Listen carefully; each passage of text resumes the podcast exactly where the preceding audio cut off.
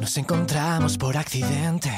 Yo no pensaba que serías mi debilidad y terminamos saliendo fuerte por la ciudad. Bueno, hoy tengo la suerte de hablar con Rafa, cantante de Astropálido, que como solimos decir aquí, bienvenido al clavo. ¿Cómo estás? Hola, bienvenidos a todos. Muchas gracias por, por invitarnos y bueno, muy bien, disfrutando de, de un día más de la semana en esta pandemia rara, pero, pero muy productivo. Estamos aquí haciendo canciones y preparando cosillas ya para, para el año que viene. Oye, em, antes de hacerte la primera pregunta, yo te quería contar algo y es que eh, la primera entrevista que yo hice aquí dentro del clavo, que creo que fue por abril más o menos, fue, fue a Ale, que Ah. para las personas que escuchen esta entrevista y no lo sepan, Ale es, si no me equivoco, el guitarrista de Astropálido. Sí, exactamente. Y me acuerdo que, bueno, hablamos de muchas cosas, pero el motivo principal de la entrevista eh, fue que publicasteis el que, el que fue vuestro último lanzamiento, que ahora es penúltimo, que se titula Ahora que estás a tiempo. Ajá. Y me parece curioso, ¿no? Que después de, de varios meses vuelvo a hablar con vosotros y esta vez, eh, pues podríamos decir que el motivo es que hace una semana aproximadamente, si no me equivoco, lanzasteis Hambre, Sí. que, bueno, si me dejas decirte lo que es un temazo. Y, y es un tema que mantiene vuestra esencia, pero habéis llegado a contar eh, que dais un giro al sonido y que es algo diferente a todo lo que, lo que habíais hecho previamente. Y entonces a raíz de esto yo te quería preguntar eh, cómo surgen estos cambios y en qué dirías que se diferencian hambre y ahora que estás a tiempo. Bueno, pues sí, efectivamente hace ya una semanita que, hemos estrenado Hambre y, estamos súper contentos de, de la acogida que ha tenido. Es una canción que, que bueno, surge durante la cuarentena y, y surge de una manera muy curiosa porque, claro, nosotros como grupo de local de ensayo estábamos acostumbrados a, a trabajar los temas en el local de ensayo. Y con todo esto, el confinamiento y las restricciones, pues no podíamos quedar. Entonces se nos ocurrió una manera de conectarnos online y empezar a, a poner ideas en común. Y, y bueno, ya teníamos un poco esa necesidad de, de adaptar nuestro sonido a, a influencias un poco más modernas de grupos que nos venían influyendo últimamente. Y, y grupos que curiosamente son de tintes más modernos, más, más electrónicos. Entonces nos venía como perfecto el, el hecho de no tener la posibilidad de tocar en el local y estar obligados a crearlo todo eh, a partir del mundo binario, ¿no? Del, del ordenador. Y, y al final el resultado, pues, viene un poco de eso, de intentar simular la banda en el local, pero al mismo tiempo no poder hacerlo y tener que usar elementos electrónicos. ¿Y cuáles son esos grupos que mencionas que, que os han influido para, para llevar a cabo estos, estos cambios? Pues, bueno, realmente son grupos que ya nos gustaban desde antes, pues te hablo, o sea, grupos quizás más de los 80 o de los 70, tipo Stevie Wonder, Michael Jackson, ABBA, y grupos que, que no habíamos sabido adaptar a nuestra música, ¿no? Pero, pero bueno, mm, junto con otros artistas que ahora están haciendo cosas de, de ese rollo pop, dance, disco, como Dua Lipa o Charlie Puth, creo que al final hemos sabido hacer ahí como una especie de mejunje y, y también meterle cosas de- del mundo urbano en castellano, no sé, es una mezcla un poco experimental para nosotros, pero que creo que ha salido bien y que marca bastante el rumbo de, de lo que podría ser un futuro disco o los singles que, que vengan a partir de ahora. Justo te iba a preguntar ahora si eh, tenéis en mente que vuestros propios, vuestros próximos trabajos eh, vayan un poco por el camino por el que ha ido hambre, o si tenéis pensado seguir eh, como lo habéis hecho siempre con el estilo que os ha caracterizado. Pues, a ver, nosotros somos, somos personas que ante todo nos gusta la música y, y nos dejamos fluir y, y si en algún momento nos apetece hacer una canción más guitarrera, pues hacemos una canción más guitarrera, si en otro momento nos apetece hacer una canción más sintetizada, pues lo hacemos. Lo que sí tiene pinta por, por digamos, cómo nuestra vida se han tenido que adaptar a la situación, es que no vamos a poder eh, crear mucho en el local, ¿no? Eh, entonces sí que tiene pinta de que vamos a seguir haciendo por lo menos unas cuantas canciones en, en la línea de hambre, incluso experimentando y yendo un poco más, profundizando un poco más en ese estilo, porque la verdad es que es algo nuevo para nosotros, pero nos hemos sentido muy cómodos. Qué bueno. Oye, y mm, otra cosa que quería preguntarte, que suelo preguntársela a todas las personas a las que entrevisto, porque me llama especialmente la atención, es eh, de dónde nace vuestra inspiración a la hora de componer. Pues bueno, mm, nosotros solemos partir de... O sea, hay, hay como varias formas, ¿no? Y hemos, hemos tenido canciones de todo tipo.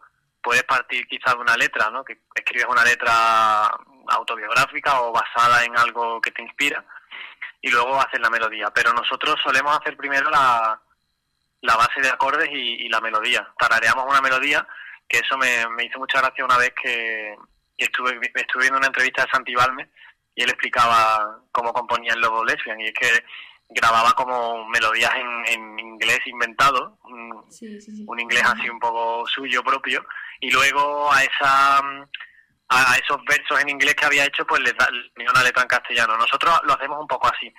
No, para nosotros es muy importante la melodía nos gusta mucho que las melodías sean consistentes y, que tengan sentido. Entonces, partimos de, siempre de una melodía. Y luego a la hora de las letras, pues sí que es cierto que intentamos meter un poco de experiencias personales. En este caso, en hambre, pues mm, de una, de una relación que ha tenido alguien del grupo, que es un poco, que bueno, que fue un poco tóxica. Y, y bueno, hay veces que nos inspiramos en cosas propias y otras veces que, que nos inspiramos en, en películas o en historias que nos cuentan amigos nuestros o que vemos en, en algún sitio y, no, y lo vemos y decimos, eh, esta, esta historia mola, vamos a intentar escribir sobre ello. O sea que nos inspiramos por todo realmente. Y a raíz pero a raíz de esto que me cuentas, em, ¿le dais una mayor importancia entonces a las melodías que a la letra o es algo más o menos? No, no, le, le damos la misma importancia, pero sí que es cierto que para que em, para que nos convenza una canción en su momento de creación más primitivo, más primario, sí, sí que necesitamos sentirnos inspirados por la melodía. Y, y luego, pues, nos preocupamos mucho de, que el texto, de que la, de que la poesía que la contiene, pues, pues sea lo más mm, bonita y, y real posible. Buscamos, sí que es cierto que nuestra forma de escribir es muy autobiográfica y muy cruda. Mm, no somos como quizá otros artistas que son más metafóricos, sino que intentamos tener un, un lenguaje más sencillo y, y claro, le damos la misma importancia o más, porque al final las letras también son lo que cada oyente se lleva a su propio terreno, ¿no? Y lo que al final te acaba enganchando. Claro. Y mm, diríais que a pesar de todo lo que ha ocurrido, eh, 2020 ha sido un buen año para Astropálida o todo lo contrario? Sí, totalmente. Yo creo que, que, bueno, a pesar de que teníamos pensado que el año iba a ser muy diferente, muy, muy diferente, porque, bueno, yo creo que todos los grupos este año teníamos planes que no, que no se han llevado a cabo, pero sí que hemos sabido pasar el trance y, pensar en un, en un futuro quizá que no, que no se habría dado si la, la situación no fuera así. Este cambio, eh, este cambio musical se ha dado por la situación, al fin y al cabo. Si hubiéramos seguido con, con la inercia de tocar y de, y de y tal y como estábamos, pues igual, no sé, igual nos iría mejor o no, pero no creo que hubiera habido este cambio musical. Y bueno, como ahora mismo estamos súper contentos con el cambio, pues para nosotros 2020 ha sido un año de, de renacer y de, y de tirarnos al vacío en muchos sentidos, ¿no? Joder, qué bien, me alegro de oírlo, la verdad, porque hemos tenido de todo tipo de cosas, o sea, hay grupos que, que sí que se han mantenido más pesimistas, por así decirlo. Y Sí, es normal, porque al final nosotros también tuvimos unos primeros meses un poco más pesimistas porque porque te frustra mucho ver que los planes que has hecho con tanta ilusión y que involucran a tantas personas, no solo el equipo que trabaja con nosotros, sino la gente que, que nos quería ver, ¿no? Yo recuerdo perfectamente un, una fecha que teníamos en Madrid en marzo eh, que era el Festival Indie Cool en la Moby Dick y que estaba todo vendido. Llevábamos un mes empujando todos con la promo, muchísima gente que tenía muchísimas ganas de vernos y que iba a ser una fiesta increíble y lo cancelaron un día antes porque fue cuando pasó el tema del estado de alarma. Entonces, claro, todo ese tipo de experiencias pues saben muy mal y te y te y te calan hondo, pero yo creo que al final es importante pensar que la música es algo que siempre va a estar ahí, que es súper necesario para todo el mundo y hay que hay que eso pues renacer, recrearse y, y seguir trabajando. Claro. Y oye, ¿qué, ¿qué nos espera para este 2021? ¿Cuáles son vuestros planes de futuro? Pues bueno, mm, realmente tampoco queremos hacer demasiados planes, pero es un poco inevitable porque porque se hagan cosas o no se hagan, haya vacuna efectiva o no y vuelvan los festivales o no en 2021, nosotros tenemos esa necesidad de crear cosas y, y al final estar parado para nosotros es algo que no, que no nos gusta. Entonces los planes que tenemos pues es, seguir sacando canciones, eh, saldrán colaboraciones con otros artistas, que es algo que también estamos empezando a, a preparar y yo creo que va a ser un año muy productivo en cuanto a, a material y ya pues todo lo que se pueda tocar pues por supuesto tocaremos. Ya tenemos fechas cerradas pero fechas que bueno que no se saben si se van a, poder hacer o no. Y, y, en enero pues empezaremos a preparar el directo por si hay que coger carretera y manta y, y tocar. Pero bueno eso tampoco depende de nosotros. Bueno seguro a ver si hay suerte y, ah. y podéis dar algún concierto. Esperemos que sí esperemos que sí.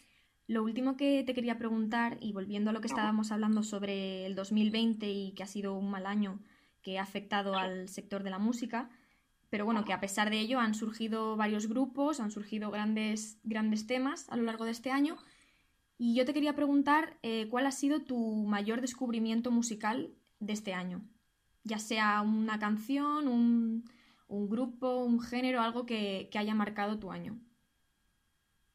Pues Mm, bueno, ha sido yo yo siempre estoy escuchando mucha música nueva porque me gusta estar al día y, creo que este año ha sido especialmente dirigido para mí hacia por un lado hacia el pop disco funk como te digo Dualipa eh, Charlie Puth The Weeknd mm, incluso Five Seconds of Summer que, que tienen dos discazos los últimos dos discazos son super guays como también en castellano, pues Zetangana, Rosalía, Alice, eh, pues Paul Granch, eh, y ya pues de banda, pues siempre nos ha gustado mucho 21, Arde Bogotá, aunque quizás se sale, Arde Bogotá se sale, un poco de esto que te comento de pop disco, pero también me parece que están haciendo las cosas súper bien.